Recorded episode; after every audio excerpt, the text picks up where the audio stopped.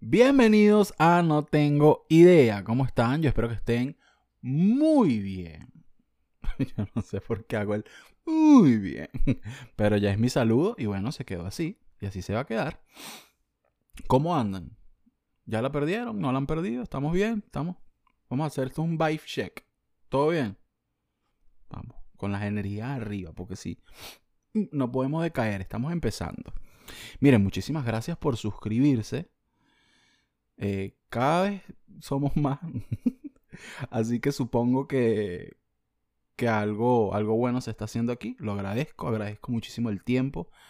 Agradezco cuando lo comparten, agradezco cuando me mandan mensajes con su feedback. Sean buenos, sean cosas... Eh, pues mira, esto Víctor, esto así, el audio, no sé qué vaina o, lo que le parezca el contenido, pues lo acepto todo y lo voy viendo todo y lo reviso todo y lo chequeo todo siempre y cuando no sean unos mamagüeos porque yo no estoy pendiente de calarme mamagüeos en mi vida, ¿ok? Y eso aplica para todo. O sea, yo no me calo mamagüeos en ningún lado. Dicho esto, eh, necesito un favor de ustedes. Somos una legión de casi... Eh, verga, déjame revisar. No sé, la última vez que vi éramos como como 500, una vaina así. Este, déjame ver, a ver, a ver. Eh, YouTube, mi canal, ¿qué hago? O sea, ¿dónde está mi canal? ¿Dónde está mi vaina? ¿Dónde está mi peo? Tu canal, tus videos, tus videos, ok, mis videos, mis videos. Casi 600, fíjense, ha subido muchísimo más de lo que lo dejé. Y tengo que ser honesto, esto es mucha gente, pero en fin. Las personas que estamos aquí, necesito un favor de ustedes. Las personas que ven mis videos necesitan un favor de ustedes. El próximo episodio quiero que sea con temas que ustedes me den. Pueden ser temas que quieren que investigue, pueden ser temas de los que quieren que hable, pueden ser temas mm, el que quieran. E, en fin, el punto es el tema que ustedes quieran y deseen. Lo voy a agradecer enormemente si me dejan en la caja de comentarios de este mismo video Mira, Víctor, esto, esto, esto y esto. Mira, Víctor, esto y esto y esto. Me gustaría que hablaras de esto. Pum, pim, pum, pam. Que dejen un like, que se suscriban y que me sigan en mis redes sociales. Eso es todo. Esta es la introducción. Ya no lo fastidio más con cosas de redes y engagements, ¿ok? No sé por qué le puse la S, porque así soy yo. Muchachos, últimamente mm, he estado haciendo reuniones de Zoom con unos amigos y pues no sé hablar inglés. Y caí en cuenta de que por eso es que estoy en Miami, porque no sé hablar inglés. Y pues, en un principio me sentía como chico pelado porque dije, verga, ¿qué pasó? Pero después dije, pero bueno, soy sincero, estoy aquí en Miami. Arrecho fuera que me fuera yo para otro sitio a, pasar, a pasar ronchi y desgracia. No, estoy aquí, fui sincero. Estoy tratando de aprender eso, si me perdonan las palabras en inglés, ¿ok? ¿Qué he hecho durante esta semana que no hemos hablado? Miren, vi... Vi la serie de Nicky Jam. Vi la serie de Nicky Jam. Y me da risa porque es como una novela de reggaetón. Se tiene todo lo que a mí me gusta en la vida. la serie es, una novela. No, no voy a entrar en más detalles sobre la serie, pero la vi fue por motivos de que yo, yo sigo muy de cerca el género urbano, la cultura urbana, desde hace mucho tiempo. Y el, el FOMO, el, el, fear of missing out, creo que se dice. Repito, mi inglés no es el mejor, estoy intentándolo. Chachos, ténganme paciencia. Missing out. Vamos a ver si es así. Sí. Eh, el FOMO, que es el síndrome de, no saber qué coño está pasando en algo. no tengo nada, por si acaso. Eh, pues me.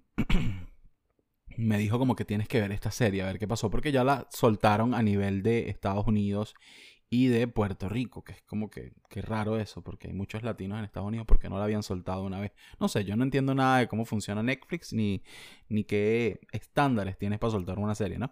El punto es que la vi completa. Y bueno, yo voy a tratar de hacerles un resumen La serie empieza así. La serie de Nicky Jam, el ganador, empieza así. ¡Épale, Nicky! ¡Hacho, cabrón! Mira, ahí hay una mujer. ¡Pum! Se la coge. Hola, buenas tardes, Nicky. Yo estoy llamando. Yo soy la content manager de no sé qué. ¡Pum! Mujer se la coge. Tú volteas a la derecha, te coge. Tú volteas a la izquierda, te coge. Tú haces así, te coge. El televisor sacó un televisor chiquito porque Nicky Jan se cogió el televisor. Nicky, yo entiendo que, que, la fama y que tú, bueno, seas putañero, supongo, que seas un cogeculo de la vida, como lo conocemos en Venezuela, ¿no? Un cogeculo. Pero basta, Nicky, yo no te creo ese cuento. Llamo todas, Nicky. Todas, no hay un solo personaje en esa serie que tú no te hayas cogido. ¿En serio? De verdad que parecías un francotirador. Una, una jeva medio así así. ¡Pah! Nicky se la cogió. Buena, Nicky, ¿cómo estás? ¡Pum! Cogida.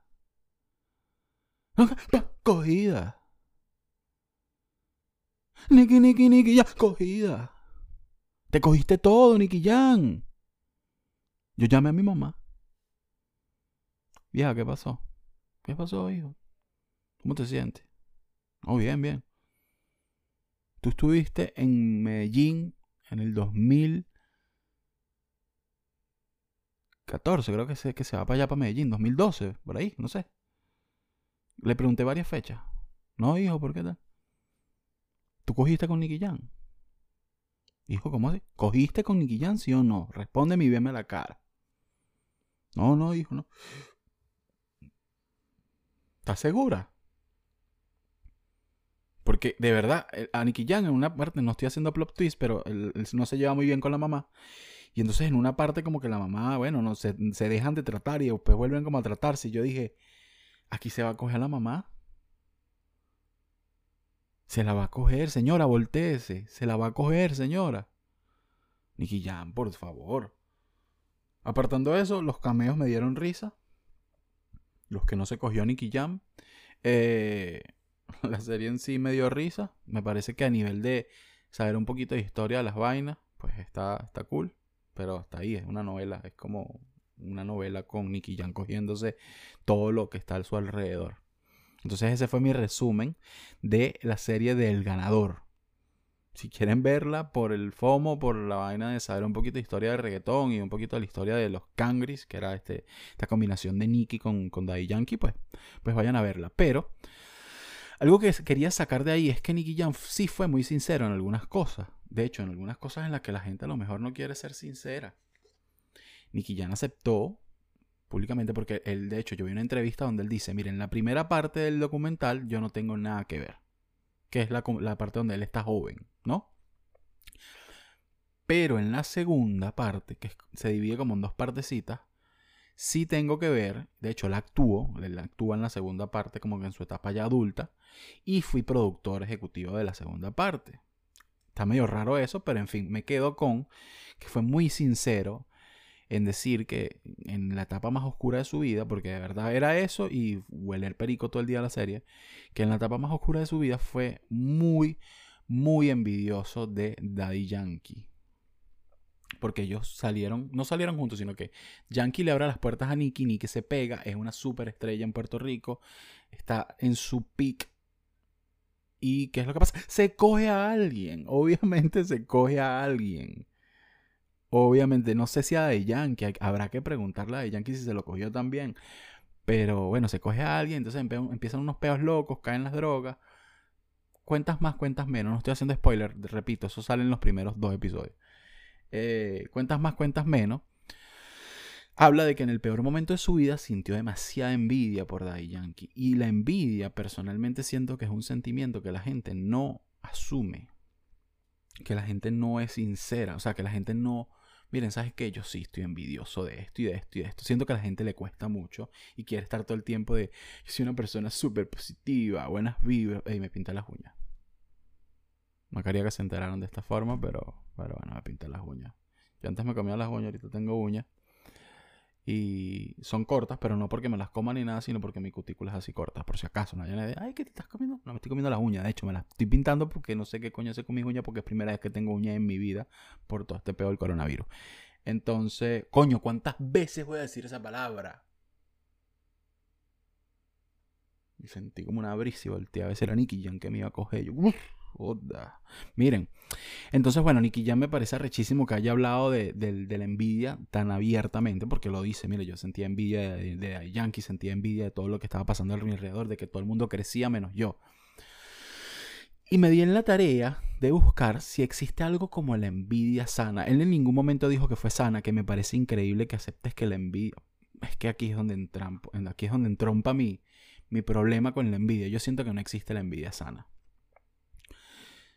No siento que toda la envidia significa que tú le deseas el mal a alguien, ni que, ni que venga de un lugar malo en el que, mira, te deseo el mal. Pero no siento que haya una envidia sana, o sea, siento que es envidia y ya, eso es personalmente mi opinión. Entonces me puse a buscar, ¿verdad? A ver si es verdad que existe la llamada envidia sana. Vamos a ver qué dicen Berky Psicología. ¿Qué es esto? Esto es una peluquería de psicólogos. o sea, llama ahí que es Berky Psicología, ¿vale?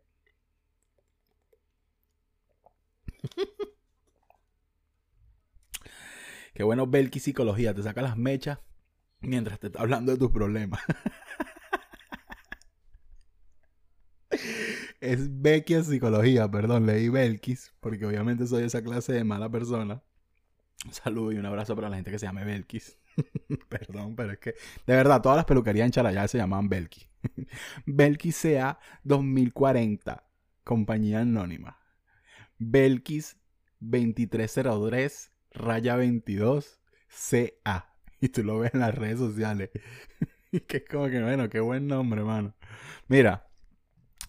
Ajá. Irmina Merino Vidal dice lo siguiente, los seres humanos somos sociables por naturaleza, es decir, nos gusta más vivir con otras personas y formar parte de un grupo, pregúntaselo a Nicky Jam, a vivir en soledad. Por eso, cuando estamos conviviendo con más gente, es normal que se generen roces entre nosotros, pregúntaselo a Nicky Jam, debido a las necesidades, deseos y objetivos de cada uno, puesto que como individuos también tenemos unos ideales y unas voluntades distintas que intentaremos complacer con tal de encontrar nuestra idea de felicidad. Por lo tanto, es completamente normal sentir envidia en algunos momentos de nuestras vidas. A veces esta envidia será provocada por personas a las que tenemos en gran estima, pero en otros casos será causada por otras que quizás no nos caigan tan bien. Sea como sea, Debemos intentar que este sentimiento no nos cause demasiado daño por nuestro propio bienestar. Ok. Yo no, yo no, o sea, más allá de mm, qué es la envidia. Mira, la envidia es un sentimiento de enfado o de tristeza que siente una persona cuando ve que otra consigue o tiene aquello que él anhela. Y que él o ella no ha conseguido tener, vivir o sentir. Así pues, es un sentimiento negativo.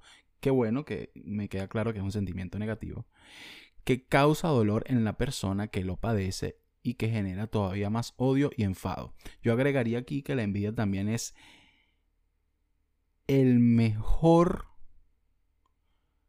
el mejor creador de calcomanías de autobús. Para mí la envidia es el motor de la industria de las calcomanías de autobús arte. Arte. Tú no has visto las calcomanías de, au de autobús y de encaba y de, y, de y de, medio de transporte que se lanzan de autobusito, de, de, carrito, no sé cómo le dicen en su ciudad donde estén, pero no han visto esas calcomanías. Ponte las alpargatas para que me alcance, bruja. Tu mujer fue mía, sapo. Divino, vale. Qué arrecho ser un autobusero. Perdón. Yo creo que ese debería ser en mi cur... Mira, yo monto una línea de autobuses y lo primero que yo le pregunto al autobusero es ¿qué calcomanía le vas a poner esta vaina? No, que mi divina pastora está... Negativo. Quiero veneno, quiero sustancia. Negativo. Se te negó el trabajo. ¿Por qué? Por huevón. ¿Dónde está aquí la vaina? Tu envidia me fortalece. Ponte los patines para que me alcance, se merenda Brujilda. Móntate por el huevo para que te bajes para las bolas en caballito, gafo. ¿Dónde está eso? Sustancia, veneno. Ponte la peluca para pasarte la 01. Coño, no puede ser, vale. Otra vez la maldita mosca del otro episodio. No es la misma, porque ya yo. Ver si está preñada, y que ya se la cogió también. Miren, no supero, se cogió a todo el mundo. De verdad, usted me dice que estoy intenso, pero es que se cogió a todo. Se cogió a todo, muchachos. Yo tenía miedo. Yo me tapaba el culo cada vez que estaba viendo la serie. Yo, pero por Dios, ¿qué es esto? Tenía miedo, perdón. ¿Qué es la llamada envidia sana? Se cree que la envidia sana sería el sentimiento que una persona tiene cuando la otra consigue algo que ella también querría, pero sin general, en este caso, un sentimiento de tristeza o enfado. Así pues, sería más bien comparable a la admiración, ya que uno se alegra por el hecho de que la otra persona tenga lo que se merece y le gustaría también para sí mismo, en este caso siendo consciente de que se tiene que luchar por ello y que le llegará su debido tiempo. Miren, yo he sentido envidia en mi vida. Y esto, esto, es esto tiene que ser una vaina, un ejercicio mental que nos hagamos todos, creo. Personalmente lo entiendo así. Yo he sentido envidia en mi vida. Y yo, yo no puedo decir que sea sana. O sea, no siento. O sea, a pesar de que no le haya deseado el mal a nadie, y eso, eso sí no lo quiero decir por estar todo buenote y porque, ay, qué bueno eres. No, no, no, porque yo le he deseado mal a personas, pero que, me caen mal. O sea, nunca ha sido desde un plano de envidia, sino que te mamá huevo, ojalá que lo pise un autobús con una calcomanía rechísima. Pero no ha sido desde un plano de, verga, este tipo qué increíble, yo quisiera ser. No. Y la envidia nunca ha sido una vaina aspiracional, sino una vaina como que, coño, ¿por qué sí este? ¿Y por qué yo no? ¿Y por qué sí yo estoy haciendo las vainas y tal? Y, era, y fui mucho esa persona. O sea, y tengo que admitirlo, y está bien que lo admita. Y, y de verdad me parece, con toda honestidad, que nunca fue sana. Y hoy en retrospectiva, esto no es un peo de, psicología, pero tengo que ser honesto, me está yendo súper bien a nivel de que estoy haciendo vainas que me gustan. Estoy creciendo a mi manera, no, no significa nivel de suscriptores ni de nada, sino que verdad cada vez más gente se llega y me dice como que coño, me vacilo, conecto, tal. Y personalmente yo siento que ese sentimiento hace mucho tiempo no lo tengo en mi corazón. O sea, cuando lo tenía lo admito, lo, tuve muchísimos años, pero en general en mi vida era una persona muy, así, como muy, muy, muy dark, muy, muy en otro peo.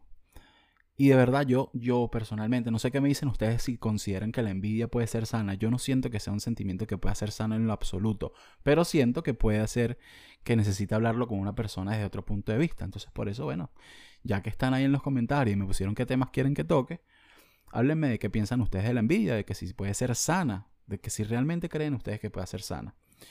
Pero valoro mucho que las personas no quieran venderse como que son perfectas todo el tiempo y como que es que arrechos son y bueno, no, marico, somos seres humanos, o sea, basta. Ese peo de que toda la gente que está en un peo en las redes sociales que sí, que buena vibra, que no sé qué vaina, que no sé qué vaina, que esto, que lo otro, cool, broski, sí que vaina, tal. Mire, compadre, mire, mamita. Eso se ve raro, eso se ve rarísimo. Puede ser totalmente buena vibra, buena vaina y tal, pero esa constante necesidad de dejarlo, de recalcarlo. Es como que, como la gente que hace caridad, que no tengo peo en que lo, que lo muestren, porque siento que si lo muestran, pues van a incentivar a los demás. Pero es como un peo todo el tiempo de, o sea, la gente digo yo que anda en un peo todo el tiempo de, no, pero es que yo soy bueno, porque es que yo dono, porque es que, ya, ¿con quién te estás retribuyendo tú? ¿Con quién, con quién te estás expandiendo? ¿Qué palabra es? Te he vuelto un culo con las palabras hoy. ¿Con quién te estás redimiendo tú? Esa, es mi, esa era mi palabra. Entonces, es como que, no sé. Díganme ustedes qué le parece la envidia, si puede ser sana, si puede ser, si puede venir de un buen lugar, perdón. Yo personalmente lo digo, eh, en el momento en el que yo era una persona un poquito más negativa, más, más en un peor raro, nunca fue sana. Ahora sí debo decir que sí sentí sí me alegré mucho, o sea, y todavía me pasa que me alegro mucho por el logro de mis amigos, de mis amigos. O sea, no, no de las personas externas a mí, no puedo mentirle, pero de mis amigos me encanta que logren vainas. ¿Por qué? Parto de un principio básico, que es que Si uno lo logra, todos lo vamos a lograr. Por conexión, por, por enganche, por cercanía, o sea, y, o sea, ahí quiero decir que ahí está como que el punto que pueden verle eh, que no puede ser así todo come flor, que es que, que, yo digo, arrechísimo, primero están haciendo lo que les gusta, lo están logrando, y, tercero, por conexión es una puerta. Y además, como decía mi papá, uno no tiene que estar siendo amigo de gente huevona. Y ya, ese es mi consejo para ustedes el día de hoy. Yo siempre tengo un consejo. De verdad, mi papá me dijo, hijo, hay que ser amigo de gente recha, de gente que uno le sume, de gente mejor que uno. En todos los sentidos de tu vida. Esto no tiene chiste de ningún tipo, pero verdad, dejen de ser gente, dejen de ser amigos de gente huevona. Eso no trae nada. Nada. La gente huevona trae huevonada. Eso es todo lo que trae la gente huevona. Y no se trata de interés, ni se trata de algo monetario, ni se trata de algo eh, que te dé un beneficio nada más. No, te estoy hablando de gente huevona, de gente enfrascada, de gente en lo mismo, ¿no? No te trae nada. Gente huevona te trae huevonadas. Te lo digo yo, que bueno, he pasado por tantos grupos de amistades. Bueno, no tantos grupos de amistades, sino por tantos ciclos de amistades que, que yo digo, verga, este ciclo aquí, coño, esta vaina me tardé mucho tiempo aquí, ¿no? Pero es lo que hay. Hablando de gente positiva, buena vibra y. Claro que sí, broskis. Claro que sí, bros. Secretan, quintan, la from las minas, City Joe. Apache. Cada vez que quiero hablar de la marihuana me acuerdo de Apache, porque es que de verdad me parece una persona que fue marihuana y que sea tan efusiva a la hora de cantar, me da mucha risa. Secretan, quintan, from las minas, broskis. Apache siempre está en un pedo todo acelerado. Qué buena nota es.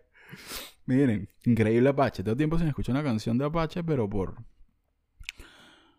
Porque, porque bueno, porque tengo tiempo, pero me gustaría saber en qué, anda cantando, cómo está.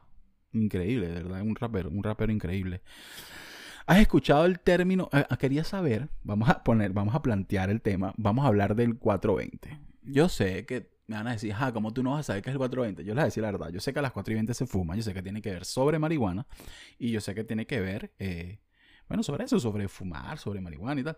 Pero con sinceridad no sé el origen del 420. Lo estoy diciendo en serio, no sé nada sobre el 420. O sea, sé para qué, para qué funciona, sé para qué lo usan.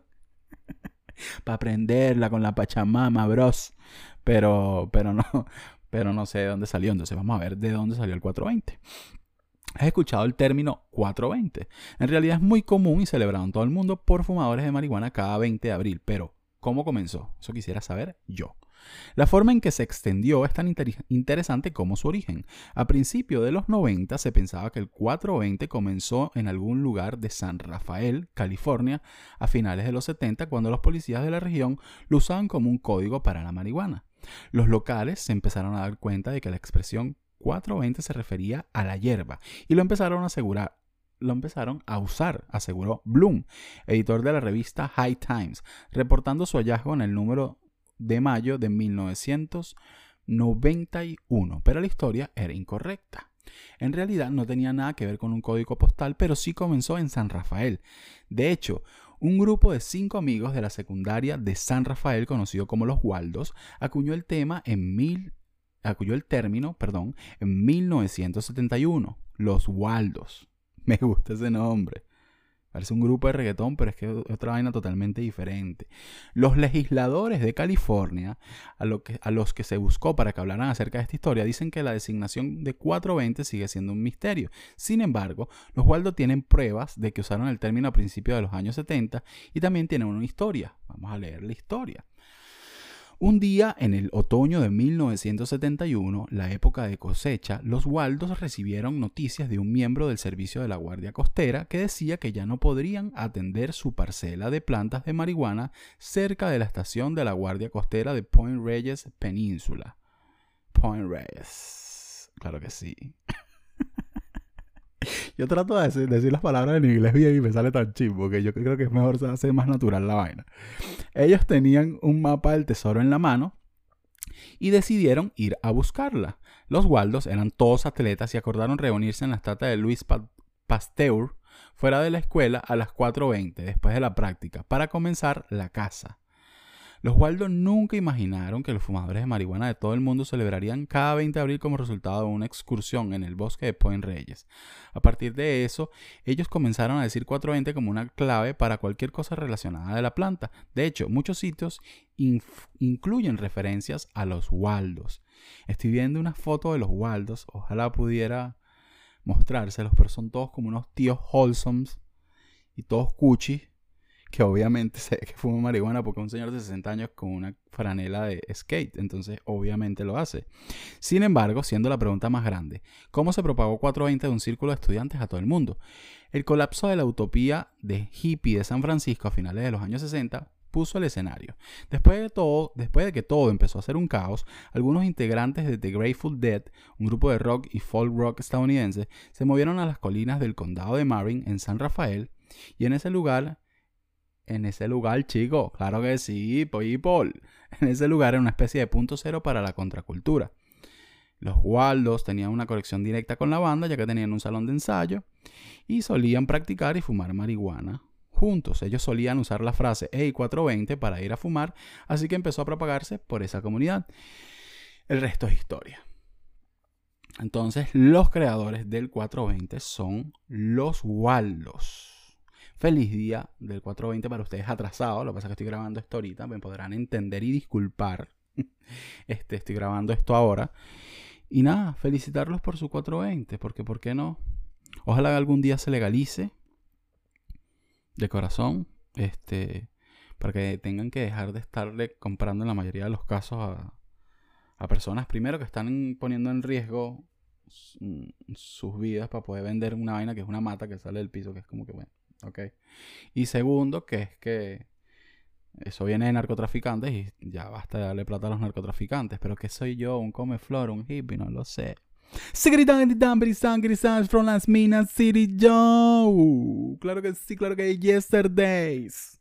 Ey, dímelo, dímelo A, dímelo P, dímelo A, C, C, H, E, Apache. Tinkering, Franken, Stinkering. Me da mucha risa, perdón. Ay, porque un tipo se votó papiado que se gritaba En fin, una cosita. Si tú estás fumando por el close friends de Instagram, marihuana, y de verdad eres una persona que te hace muy bien la marihuana y que te hace un, cambio positivo en tu vida y que, que, es una cosa muy positiva dentro de tu entorno, dentro de tu vida, dentro de la forma en que te desenvuelves a diario, yo creo que está bien que le digas a tus papás. Yo creo que si de verdad te hace tanto bien y, sientes mm, que estás bien informado sobre el tema y tienes cómo hablar con pruebas y tal, yo creo que en algún punto vas a tener que decirle a tus papás. Obviamente sé que es difícil, obviamente sé que es una vaina, un peo medio heavy. Pero yo lo que digo es, si no te importa tu close friends de Instagram, que suene raro, pero si, si no te importa que personas que no te conocen en lo absoluto sepan que tú consumes a diario tu vaina y que te hace bien, que estás tranquilo con eso. Coño, yo creo que a lo mejor hablar con tus papás no le va, ¿sabes? Tus papás no son huevones, tu papá no es huevón, tu mamá no es huevón, tu mamá, tu mamá te huele la ropa desde que tienes como 15 años. Ellos saben, pasa que se hacen los huevones porque no quieren enfrentarse peo, pero coño, tú no, tú no has visto la peste, yo, secreta, dadari, yo, con los ojos colorados, yo. Papás saben, tú tienes un pestón y estás todo el día con los ojos apagados. ¿Tú crees que qué? ¿Quién coño pone Ten Impala a la una de la tarde? Luis, Luis. Victoria, ¿quién coño pone Ten Impala a la una de la tarde? Después comes un plato de pasta con caraotas y carne molida. Nadie, Victoria. Eres tú porque estás pasando la pachamama. Yo, claro que singing, singing, dunking, sonking, sonking, broski, tonky. Tus papás saben que fuma, marico. Afrenta tu peo. Y de verdad, háblale con cariño a la gente que te rodea para que te entiendan. Más que estar. Porque no nos vamos a esconder toda la vida. No podemos escondernos toda la vida. De verdad lo veo como un peo de. Tienes que abrirte. Tienes que empezar a, a, a, a enseñarle a la gente que te rodea, a tu entorno. Miren, esto es así, esto es así, esto es así. Yo lo defiendo porque me hace bien, me gusta y no infiere en mi día a día y me gusta y mira, esta vaina tiene no sé qué vaina medicinal y tú le explicas tu peo a él, Sigritanki Junkie. Tú se lo explicas. El problema es que en algún punto vas a tener que abrirte y qué mejor momento que este. ¿No te, ¿No te, parece? A lo mejor estoy equivocado. Yo te digo como un consejo, como que yo no siento que vaya a ser tanto peo y siento que todo el mundo sabe que fuimos marihuana porque nadie pone ten impala a la una de la tarde. Y segundo, eh, hueles a marihuana. Entonces, eh, tú me dirás, si hay un lisol que huele a marihuana, perfecto, pero no existe todavía ese lisol. Entonces, la gente sabe. Díselo. Ese es mi consejo para ti. Ah, ese fue el segundo tema. ¿Dónde coño sale el 420? La envidia sana el 420. Friend song. Vamos por el friend song. El friend soneo. El friend song. ¿Cómo se dice? Friend song. Friend song. El friend song. ¿Qué significa el friend song? Ay, coño. En la, en la cultura. En la cultura popular se conoce como zona de amigos o zona de amistad. Eso nada más se conoce así en España. zona de amigos. Del anglicismo friendzone. A una relación interpersonal entre dos personas donde una tiende a enamorarse y la otra no. ¿Qué es esto? Mi vida amorosa. Porque quiero hablar del friendzone. Esto no quiero explicarles mucho qué es. Ustedes saben lo que es. Es prácticamente estar en una amistad, enamorarse de la persona con la que tienes la amistad y cagarla.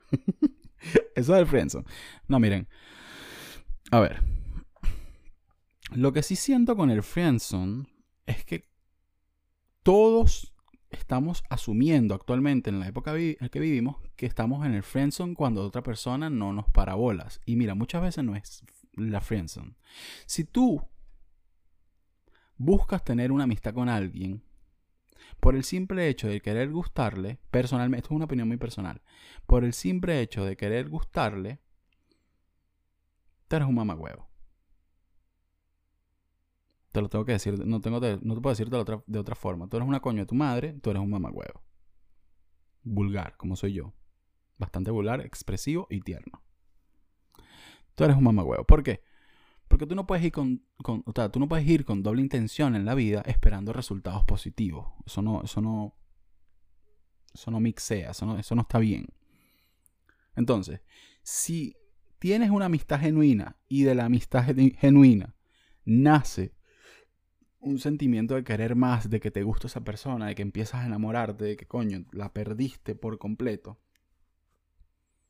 Eso es friendzone. Ahí sí es friendzone. ¿Que quién soy yo para decirlo? Yo soy el que está haciendo este podcast. Si no te gusta, tú me dices y conversamos. ¿Qué crees? ¿Que me va a poner hostil contigo? ¿Qué es eso? Mira, no, pero en serio. Y creo que ahí está el detalle con el friendzone. No es que todo el mundo te está dejando en la friendzone, Roberto. Es que te quieres coger a todo el mundo queriéndote hacer pasar por amigo. Y eso está mal. Eso no funciona así. O sea, tú tienes que ser amigo de la gente, primero y principal, sin ningún tipo de interés. Si tú te quieres coger a la jeva, desde un principio, o si tú te quieres coger al chamo, desde un principio, sé sincero. Estos son mis tips para salir de la friendzone. Esto es en serio. No es que le vas a gustar a la persona, no, no hay tips para eso. Cuando a ti no te gusta alguien, no te gusta. Cuando a ti alguien te seca la cuca, como tal per se, no hay forma de que te la moje. Cuando a ti alguien no te da nota, no hay forma de que te da nota. Entonces, estos son tips para salir de la friendzone y para no meterte en la friendzone principalmente. Deja de buscar amistades para tratar de coger. Eso está mal, eso es horrible, eso no tiene sentido. Ve, ¿verdad? Crea amistades, crea nexos con personas y si de casualidad en alguna de esas amistades te quieres coger a alguien, esa persona te quiere coger a ti. Arrechísimo.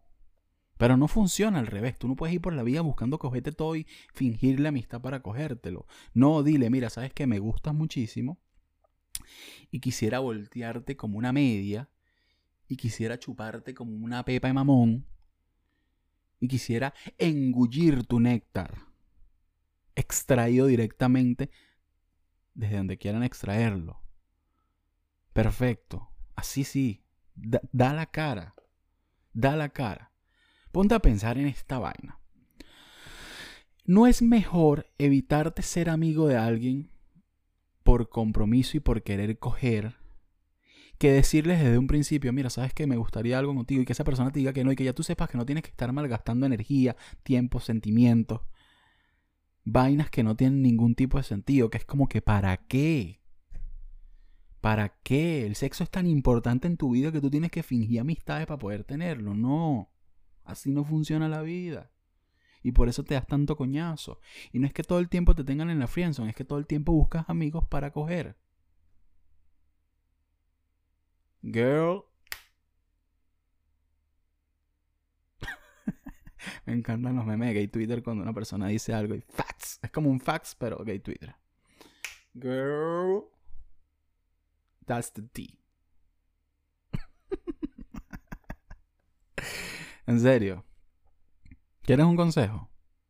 Deja de buscar amistades por querer coger. Empieza a crear nexos de verdad y si en algún momento pasa, perfecto. Y cuando sientas atracción por alguien, déjalo claro desde un principio. Esto está bien. Si la persona te dice que no, y tú a pesar de que te dice que no, mira, ¿sabes qué? Vamos a ser amigos. Y se crea una amistad muy linda. Eso es mejor a tener una amistad de mentira que la persona te diga que no y que tú andes con una vaina y coño, pero esta chama ni siquiera me cae tan bien, coño, este pana ni siquiera me caía tan bien. Yo un huevón, me lo quería recoger. Bueno, sé sincera para la próxima, sé sincero para la próxima. Ah, le gustó que hoy no hubo mucho chiste. Y lo que hubo fue agarra ahí, pues. Pa, pa, pa. Tiro, puro tiro y disparo directo al corazón. Así soy yo. Un empernido del amor, un gurú del amor. Por eso que estoy más solo que el. Miren, muchachos. Esto fue todo por hoy. Espero que lo hayan disfrutado, lo disfruté muchísimo. El episodio anterior también, muy buen feedback, me escribieron muchas cosas, fue muy, muy divertido leerlo, fue muy divertido que me, me, hicieran llegar que, que, que, en tiempos de cuarentena. Y no lo digo tipo, para todas las personas que me están preguntando, nadie te está preguntando nada, a mí no me engañas, oíste, Makeup Stylist Miami, Florida 23, a mí nadie te está preguntando nada y no hay problema con que nadie te pregunte nada, pero no me engañes, ¿ok? Este, no, fue realmente fue muy un peo de que me llegaron bastantes mensajes, muchísimos más de lo que generalmente me, me llegan. Y eran en tipo plan, marico, en la cuarentena, en todo este peo, me estás ayudando, tal, el podcast me, me entretiene muchísimo. Eh, hace no sé cuántos episodios empecé esto y eh, pues ese es el plan. Ese es el plan. Y me alegra muchísimo el feedback, me, alegra. Va, culiquitacati, mm, Llevo como cuatro culiquitacatis hoy. Este, la idea es que se lo vacilen, que lo disfruten, que lo compartan, que se suscriban. Y ya saben, en la cajita de comentarios los temas para la siguiente semana, ¿ok? Los quiero mucho, gracias por su tiempo. Se me cuidan.